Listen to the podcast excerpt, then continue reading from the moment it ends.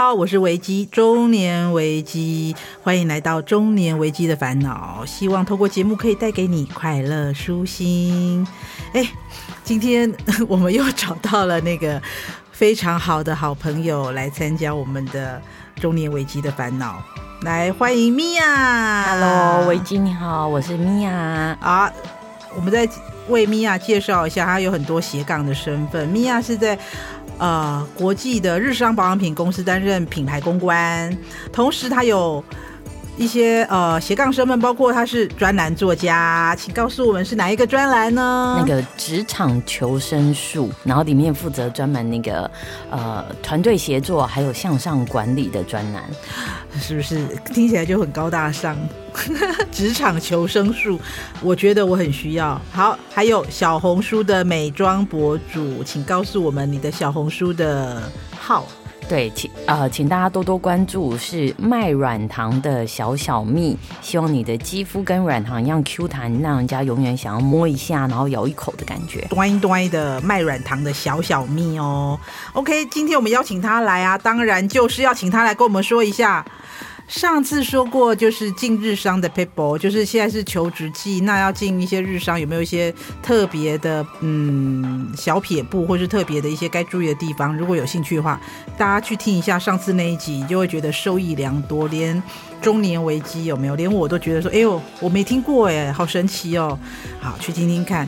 但今天我们就要来谈一下日商八卦。感觉 感觉好像比上一集好听，有没有？没有没有，我们就是想聊一下说，叫日商求生记，对，就是娱乐版的工作版本这样子。真的哈、哦，好了，我们来讨论一下。哎，所以保养品公司是不是女生比男生多哈？有没有常常像我们想象的，就是会有那种后宫甄嬛传那种故事？那个那个女生多的那个。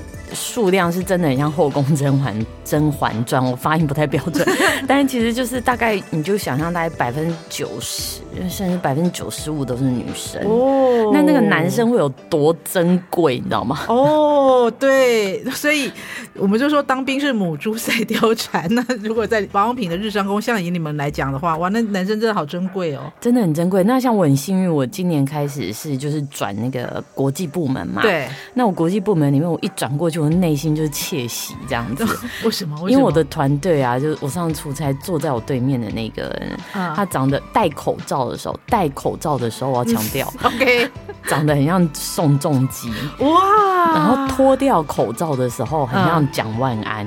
哦。哇，我好羡慕哦！我我什么时候可以再去熊本参观？对，但是人家已经结婚有小孩，没有关系啊。对，就养颜养颜颜那个颜值的颜。对，但他结婚是他的事，我欣赏他是我的事。对，就工作起来就会比较开心的那种感觉。啊欸、拜托，如果我如果可以跟那个木村多在一起工作，他结婚与否，我真的不在乎哎、欸。看我每天看到他，我就觉得我心情好。对，就是那种那个自己的那个心情啊，然后荷尔蒙也会比较旺盛，可以解决中年危机这个烦恼。欸哦，这是个好办法，跟帅哥一起工作。所以，请问一下，你们这个 team 里面的男生男女比例呢？我们这个 team 里面哦，呃，哎，你这样问的倒是很好哎。我们这个 team 还蛮国际化，有中国人，然后有、嗯、呃那个泰国人哦。对，泰国人也超可爱的，然后还有那个香港人，uh uh. 对，然后日本人，那那个这样全部这样算下来的话，男生大概占五分之一。哇，哎，二十二十趴嘞！你看，比起总公司，你们可能只有五趴的那个五比九十五的那个男女比例的话，你们这里有二十比八，对，已经算是很高了。你这样讲真的，也是不是男生都来我们这一组了？而且都是帅哥都到你们那一组嘞。就是戴口罩像宋仲基，口罩脱掉像蒋万安，那每天工作都会秀嗨嗨啊！而且这还是台湾的厂商看到我的 IG 的时候来跟我讲的。他说：“ 哎、欸，米娅米娅，你跟那个蒋万安工作吗？”我说：“没有没有，我同事。”哇塞！所以这么多女生呃同性的同事围绕的这种公司上班，维基以前在那个在那个做美妆节目的时候，我们 team 里面都是女生。那唯一的男生也是女生，好不好？就是那个样。所以你说我们呃，因为我是主管，所以我不太会陷入他们这个彼此的那种争斗当中。但有没有一定是有的嘛？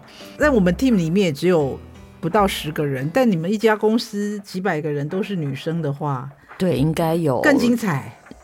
七百个都女生，哦，对，然后我觉得，呃，其实女生的那种小团体啊什么的，嗯、其实大家一定如果，呃，尤其是如果是有念过女校啊，在高中开始，大家就都会体验过这种小团体、小团体的。我高中是女校，对对对，我学日文的也大部分都是女生这样子，uh huh. 对，其实就大概会有会有。很多经历了，但是我其实进来这间公司之后，我觉得比较有趣的是，那百分之五的男生实在是太可怜了。怎么说？重的要他提之类的这种事吗？对，这种这种就算像我们公司可能圣诞节活动有四百万盏 LED 灯要手工这样装装上去，都是男生去装。你看这百分之五的男生去做，哇塞！那那请问女生不能吗？我我们很娇贵的。哦，OK，I'm sorry，OK。我们要把皮肤保养的好就好，嗯、那男生就不止这样子哦。你看他每天来上班，你说那个宋仲基，我最近就会说，哎、欸，你头发变长了，不太像宋仲基了。然后他就想说，那怎么办？怎么办？他每天。因为他太太煮饭很好吃，那、uh huh. 我们公司的中午的那个食堂，你也是有经历过，是日本第一的幸福食堂嘛？对对对，他蛋白质丰盛，所以他头发很快就长长了。对，然后我们、欸、这种这种比头发很快又掉光了好一百倍吧？OK，他应该是应该情愿。对，然后再就是我们过没多久又会跟他说：“哎、欸，你是不是要减肥了？”然后。然后我大主管更可爱，我大我我们最大的主管那个部长，我也觉得他长得还蛮帅，像那种以前我们那种六七年代看那种香港电影。你说的是 Kobolisan 吗？不是啦，还有他上面的人，他在我现在他上面的人，他看起来就是很像那种香港电影里面会有那种黑道啊英雄角色的，类似 类似那样子，但是又比较有点日系的那种斯文感。那就是郑伊健了，哦，对对对对，真的发型很像。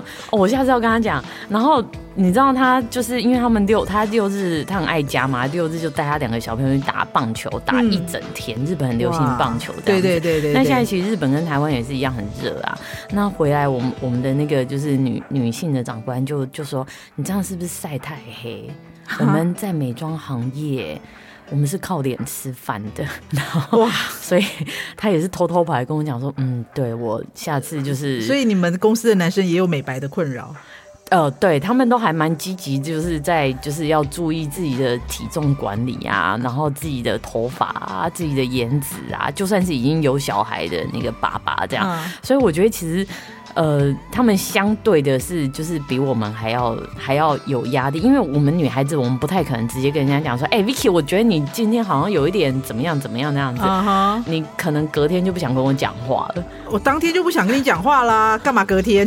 对，而且还会私底下就是可能就是会在咖啡厅就开始说，哎、uh，刚、huh. 刚、欸、那个米娅怎样怎样，怎么这样讲话啊？这样子，哎、欸，不要，所以说女生之间是会这样子的嘛。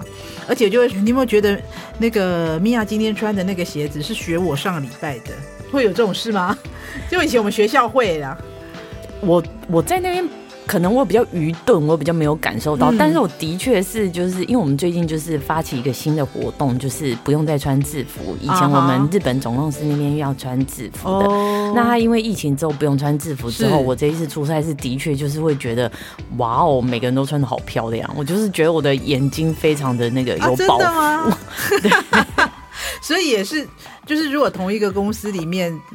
在那个同才团体当中，也是会有这种嗯外貌的竞争压力，应该这样说。尤其是你们是保养品公司，更有这方面的外貌上面的压力吗？嗯，打扮应该是说良性的竞争吧。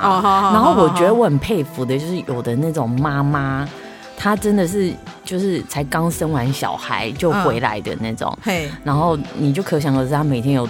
被小孩搞得有多忙碌，对啊，对啊，对啊，但是你看到他那个妆是完妆，还会亮亮，有撒亮粉，然后头发的发型就是你看就是早上有电棒过的，就应该是花了半个小时的时间，然后才出门的那一种。对，然后指甲还很就是有去做好指甲，我都怀疑我自己才是妈妈。哇，哇，这真的很了不起，所以真的要很很用心去 settle 才能够在。这么竞争力很高的公司里面存活下去。可能这是美妆业比较特别的地方，但我也有看到一些电子业啊，嗯、他们可能就是说会比较在意那个西装，西装的那个挺不挺啊，西装的材质啊，就是每一间公司的那个呃。蛮有趣的，它表现出来的那个竞争都不太一样。哎、我听说，比如说在日本上班啊，应该是说日本的风气里面，他们就是上次米娅跟我们聊到说，他们是就是很强调团体的行为，比较不遵从个人的英雄主义。而且我听说在日本，就是比如说你是上班族，今天一出去，你看一下，可能今天已经很热了，但是现在还没有到换季的季节，所以大家出去还是会穿外套。不会说哎，好热，我想要穿，我想要穿短袖，因为外面都大家都穿长袖，所以你不你也不会看到有人穿短袖，但还会穿一样的季节性的感觉的衣服出去，不会特别标新立异这样。对啊，所以像我们有一个台湾的男生刚到，刚是台湾男生刚进来公司的时候，啊、全公司一千多人就唯一他一个人穿短袖，然后一看就知道是台湾人。对，就是所以因为大家不穿短袖，不是因为不热，是因为大家还没有就是。在那个感觉默契里面，大家还没有换季，唯一换季那个人是刚来新来的，对不对？对对对，就特别显眼这样子，还蛮可爱的啊，真的，好吧，所以呃。您有提到说被讨厌的勇气这个部分是哦，对，就是其实在，在呃前阵子很红嘛，包含台湾也很红，日本其实这本书也是从日本来的，嗯、日本先红了一波，叫做《被讨厌的勇气》。嗯，可是其实我观察了很久啊，我发现就是，与其你有被讨厌的勇气啊，嗯，还不如说你有有有一个比较那种。呃，容易遗忘的这种呆萌傻的特质，嗯，会比较容易在这种不要说是日商啦，就是说在这种比较容易产生人际关系的一个纠纷，甚至就是俗话说宫斗的这种环境里面，比较容易存活下来啊？真的吗？对，因为你你要是有被讨厌的勇气的话，其实就代表说哦，你很。标新立异，对对，比较会走个人主义的路线。对，可是可是，其实那背后所要承受的，有可能是第一个，你可能永远没有办法升迁。然后日商有所谓的那个，嗯、如果翻成中文就是那个窗边族嘛，嗯，他就是你已经被排挤到边边这样子。哦，但是但是其实他不会废掉你，日商不会废掉人，啊，但是他可能就给你一个永远不受重用，打入冷宫，类似这样，类似这样子。但是就是。像我们这种呃外国人会想要进进入到外企去，一定是就是想要不同成长的人嘛。对对对。那被打入冷宫，这个一定是没有办法承受的。啊、对，所以我会我自己的个性，像 Vicky 也知道，就是说可能被讨厌或怎样，我可能自己都不太知道。所以所以所以最好还是要有这种比较呃放下执着，会比较有智慧的这种比较。啊、你就装呆、装萌、装傻，装久了你就真的就是呆萌傻。哦，就是如果在日商公司工作的时候，你你可能需要具备的一个，就是你永远不要去当那个什么冲在第一线的，不是狼性的那一种，你可能就是呃比较 peace、比较平和，甚至如果你觉得说你不能的话，你就你就装呆、装萌、装傻。对，你就会活得很快乐。在人际关系里面，你会比较有余裕。Uh-huh. 那这个余裕其实也是一个很好的策略。你有这个余裕之后，你不用去在乎说谁谁谁讨厌我，谁谁谁讨厌我去制作这个。嗯、那这个时间你可以拿来去做于真正的，就是你工作上想要去完成的一个任务。啊、uh-huh.，对，其实是比较有效率的一个工作法则啦。啊、uh-huh.，OK，那所以在。日商工作的这几年，十一年来啊，那你有没有遭遇说一一些比较难忘的挫折？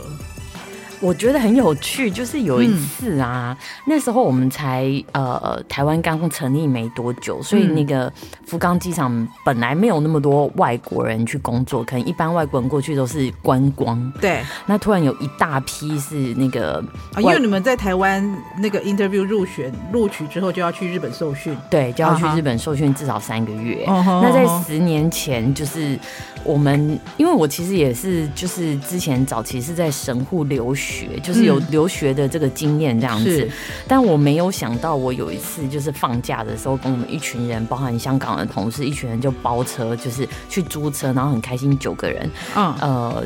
玩到那个长崎，嗯，那个那个好斯登堡那个长崎啊，就更南边的，更南边，更南九州的长崎、嗯嗯嗯、啊。我先讲一下，米娅的在春广总公司是在熊本，对，在熊本.就是在那个九州的比较中间一点。所以从福冈机场下飞机之后，还要再搭新干线才会到达熊本，熊的故乡熊本。对，OK。然后我们就是放假的时候，一群人去开车自助旅行到长崎。嗯。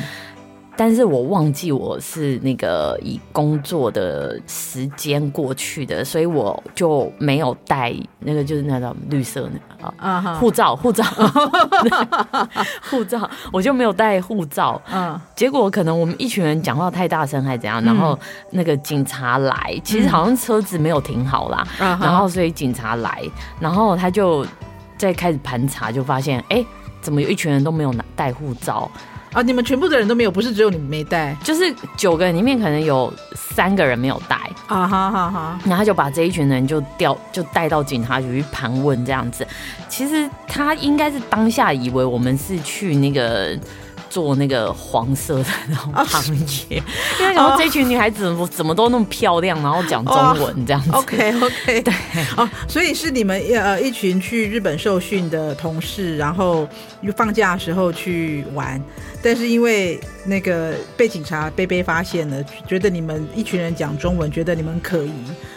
对，觉得我们很可疑，想说，然后有有就是有一个人是香港人，他讲广东话，可是其他人都讲中文，那难怪会被当做是去那个对，然后那个讲广东话就是一个男的嘛，所以很像是他看起来是人口贩子，他看起来像鸡头，对对，然后偏偏又有人像我没有带带那个护照，是，所以就是被盘查，然后留在那边，好像问了很久，结果还就是被抓去，很像电影里面演的那个就是。拍照就是犯案那种拍照，后面有那个几几公分那个，对对对，有那个有那个有那个，然后我有录档，好特别的经验哦，录那个警察真的啊，那个时候不能不能打电话去公司通知公司的 HR 或谁来带你们走吗？哦，有有，所以因为是半夜嘛，其实我也觉得很对不起公司，然后他就要赶快破门而入进我的宿舍去帮我拿护照，救命！我还要跟他讲我护照放在哪里哪里哪里。可是那时候你还是新人呢，啊，真的是不是很救命？真的很丢脸，对不起公司，真的很难忘，因为还在还在新人受训的期间，居然出这种球，好尴尬。对，然后部长半夜开车来长崎，从熊本开车来长崎，你的主管照，对，哦、超尴尬的耶！我现在都觉得我怎么那时候没有被 fire 掉，真公司对我太好。OK，所以哎，这样听起来，去日商在日商工作，是不是可以常去日本出差啊？嗯，我自己本身因为可能我是公关业这样子，嗯、像需要常常带一些名人或媒体采访之类的。是、嗯，那在疫情之前的话，有时候甚至一个月要去两次，可能很短，两、uh -huh, 三天这样子。Uh -huh, 然后护照一下子就要去换新的，因为被盖满了这样子。好羡慕哦，听起来是很羡慕，可是其实其实就是呃呃，我们无时无刻都在工作，然后常常是就是送送媒体回饭店之后，我出差的经验，我真的没有什么在玩。我常常就是可能就是只能去便利商店买一大堆泡面回台湾这样子，欸、对。但是呃，我真的要就是顺便推销一下我们熊本，因为我们熊本真的水啊、嗯、空气啊、嗯，然后还有养出来的农产品、养出来的人都特别可爱。然后你去任何店家吃东西，其实。我我可以保证，真的都没有踩雷，因为都很好吃。这个我可以证明，真的都很好吃。那时候我去米娅他们，呃，熊本那边出差的时候，他带我们去的吃的那个拉面也好吃啊。然后还有很好吃的布丁，对，在拉面店里面竟然有布丁，对啊，超好吃的。对，然后因为我们那个熊本那个水真的特别好，它是那个阿苏山就活火山的矿物质的一个水，所以其实像我们那边也有特别酿造的酒，所以你去那边就是呃下了班想要喝喝酒之类的那个酒的那个呃质地，你喝起来也会觉得特别新鲜。就连我很忙的时候，我其实是只是回去出差啊，我都觉得。我可以被充电到，然后像疫情之后，新梅姐她其实也有带妈妈去过，然后好像她跟妈妈都非常非常的喜欢这样子。熊本吗？对，我觉得他们就是新梅姐啊、美凤姐，他们都还蛮喜欢日本的，他们也很喜欢你们家啊。的的产品。对，因为日本真的是大家一定都很喜欢，像大阪啊、京都啊这种比较古色古香的地方。嗯，那东京就是很好逛街嘛。是。那我觉得福冈、熊本这边就是都刚刚好。嗯。就是你想要 shopping，你也可以在福冈，不会走到脚断掉。啊，对对对对对，对。那你要吃好吃的东西的话，来我们熊本就绝对都没有雷，你不用特别 Google，你看到哪一间你就直接进去吃。啊，我去熊本都是这样，就是看到什么吃什么。目前真的没有踩到雷，对，是这样的，没有错。疫情之后很欢迎大家来玩。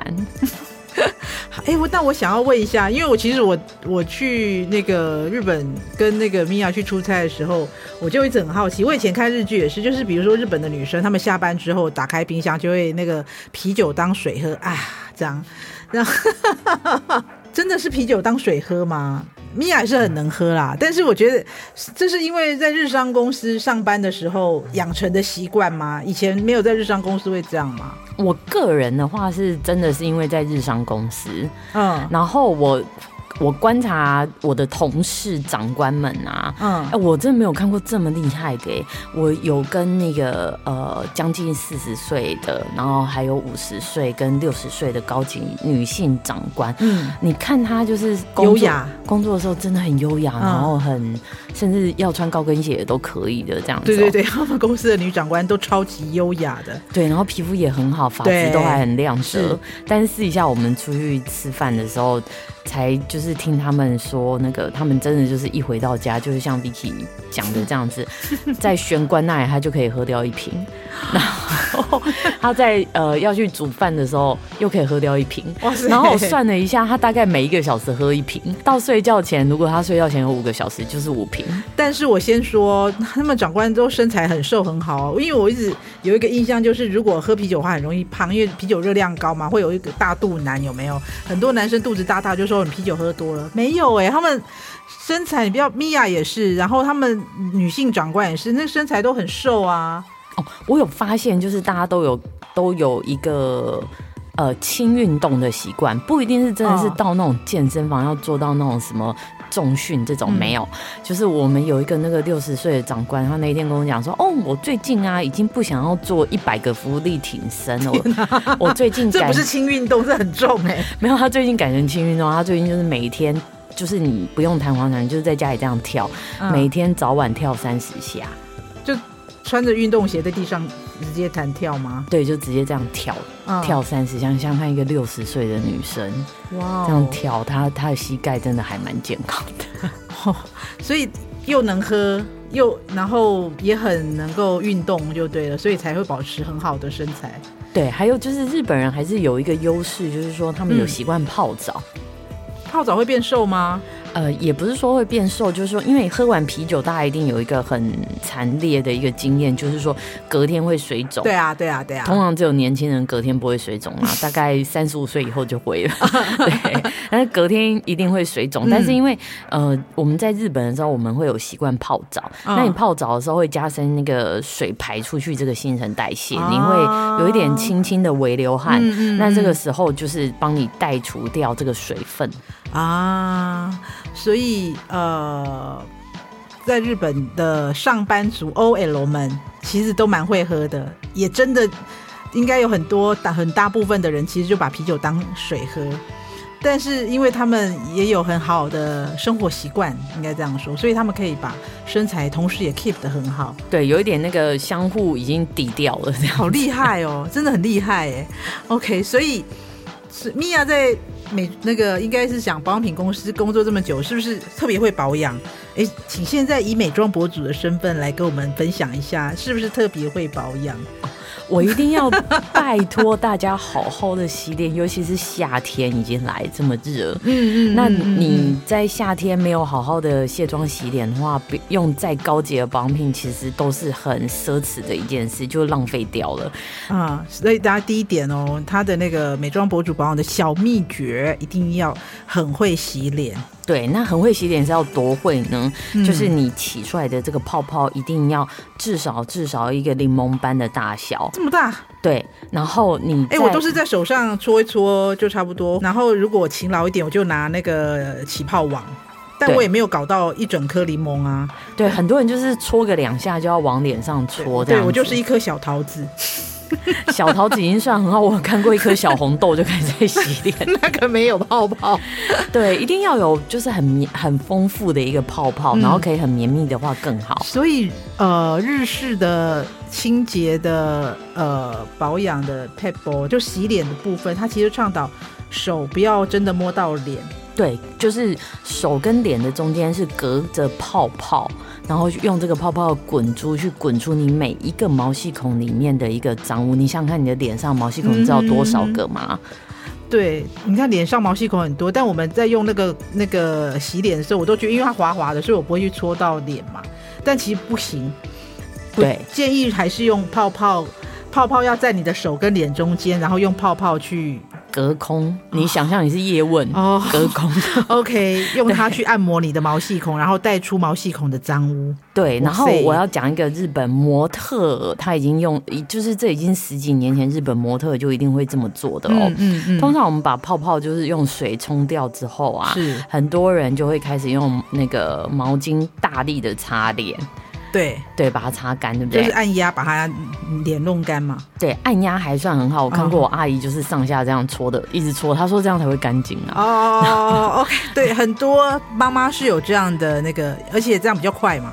对，但是我会建议，就是说日本用学习日本这种方法，模特的精神就是他们是用卫生纸轻拍脸，用轻拍的把水分带掉。哦，那就偷贼呢？啊，那卫生纸就浪费哦。哎，如果你觉得这偷贼的话，你可以去找一些比较轻薄的那个很薄的那种毛巾，一次性的拍干。嗯，尤其是因为台湾啊，湿气真的太重了，嗯，嗯，嗯，那比较容易有一些菌在上面。是，所以你会觉得，我们常常会觉得。说哎，为什么年纪大有时候还是会长粉刺啊？还是会长生理痘？是，就是因为我们比较湿，容易有那个毛巾上容易有那个菌。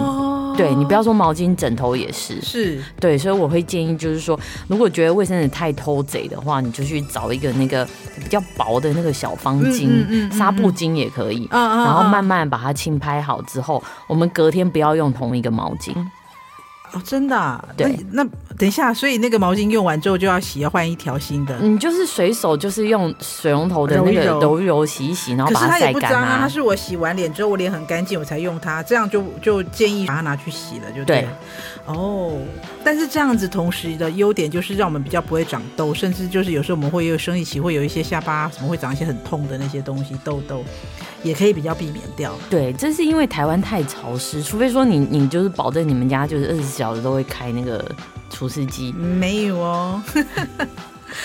OK，那还有什么美容的保养小 paper 吗？哦？小红书现在就是随便搜寻都很红啊，很火啊，是就是刮痧，然后用那种水晶板可以就是瘦小脸的这些方法哦。对，但是就是可以去找，就是看那个影片的视频的时候，尽量还是大家都很有判断能力，不要说太大力。嗯嗯。然后用，我会建议像我自己比较习惯的是用那个水晶板。嗯。然后在保养的时候，像是涂完那个。了呃，化妆水之后，在精华液跟乳霜的时候，我就会开始用那个水晶的一个刮痧板。晚上的时候就开始就是从下颚线这边开始排淋巴的动作。重点就是，请在如果你要用这些水晶刮痧板，或者是任何你要在脸上做这些动作之前，一定要擦一些乳液或者是一些润滑的产品，不要脸干干的就用，不然你没有你没有除掉皱纹，可能还会变更多皱纹。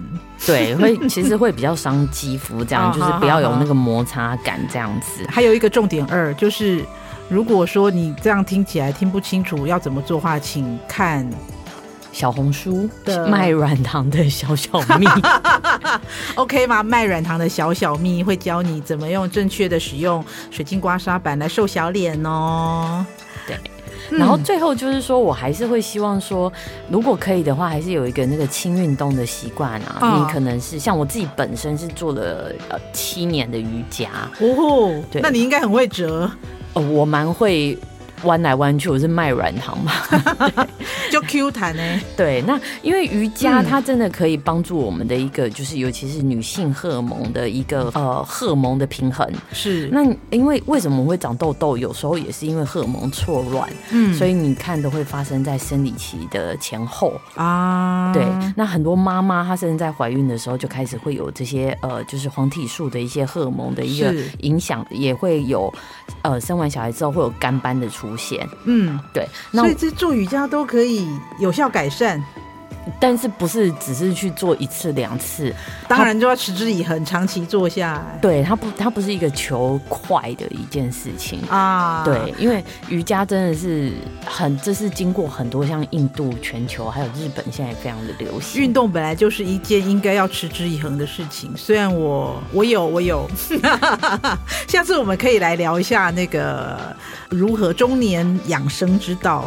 啊、我们做可以可以可以。对啊，中年养生之道，我们就。怎么样来让自己做一些保养，远离病痛，远离一些不舒服啊，远离一些亚健康状态，还有远离健忘症。哦，对对对，不然我真的要吃银杏了。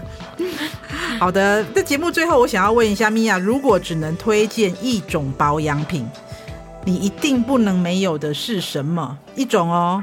一种哦，如、嗯、如果今天不是那种被丢在孤岛，就是我我还在一个正常的那个生存空间的话，yeah. 我一定是推荐乳霜二十。这么厉害的吗？对，因为它几乎是一个全效的一个滋润，然后又不会让你很。很负担的一个乳霜，嗯，对，然后有满满的胶原蛋白。